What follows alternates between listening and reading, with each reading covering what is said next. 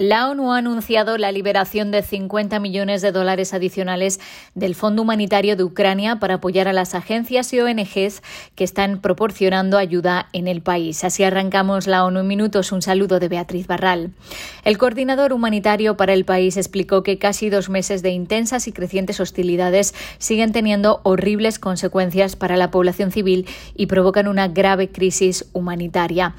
Más de 15.700.000 personas, que suponen más del 25% de toda la población ucraniana, necesitan urgentemente asistencia y protección.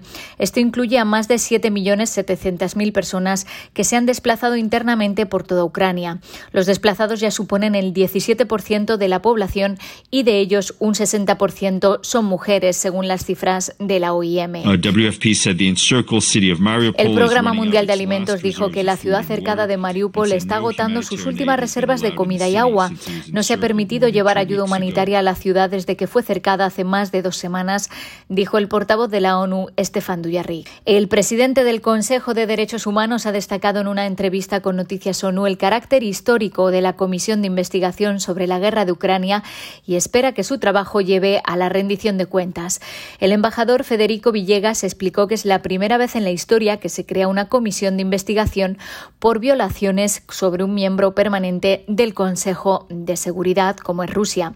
Villegas destacó que la comisión creada por la ONU es el único mecanismo independiente apoyado y presentado y aprobado por la comunidad internacional. Su mandato, recordó, incluye recoger pruebas para posibles acciones judiciales. La rendición de cuentas en la justicia es lo único que va a satisfacer a las víctimas de las atrocidades. Hay muchas formas de reparar violaciones de derechos humanos.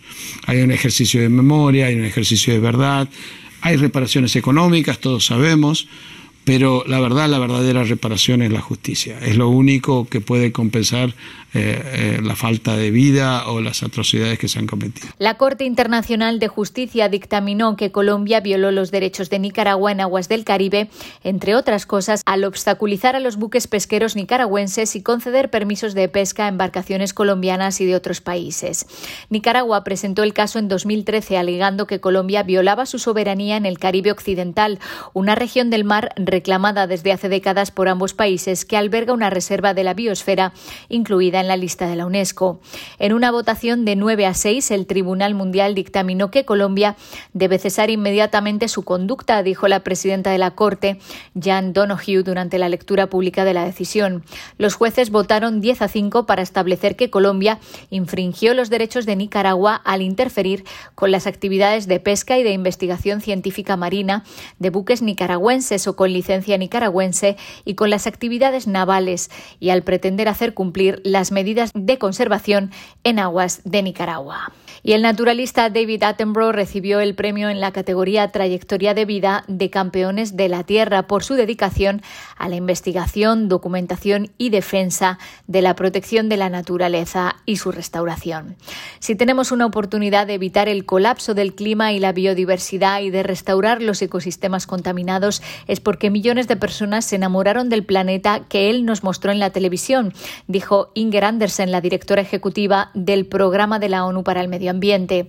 La carrera de Attenborough como locutor, historiador, autor y defensor del medio ambiente abarca más de siete décadas. Es famoso por su trabajo para la BBC que incluye documentales como Nuestro planeta. We are living in a, new era in which nationalism is simply not enough. Vivimos en una nueva era en la que el nacionalismo simplemente no es suficiente. Tenemos que sentir que todos somos ciudadanos de un mismo planeta porque si no lo hacemos no solucionaremos los problemas, dijo Attenborough al recibir el galardón. Sabemos cuáles son los problemas y cómo resolverlos. Lo único que nos falta es una acción unificada. Estos problemas no pueden ser resueltos por una sola nación, por muy grande que sea. Hasta aquí las noticias más destacadas de las Naciones Unidas.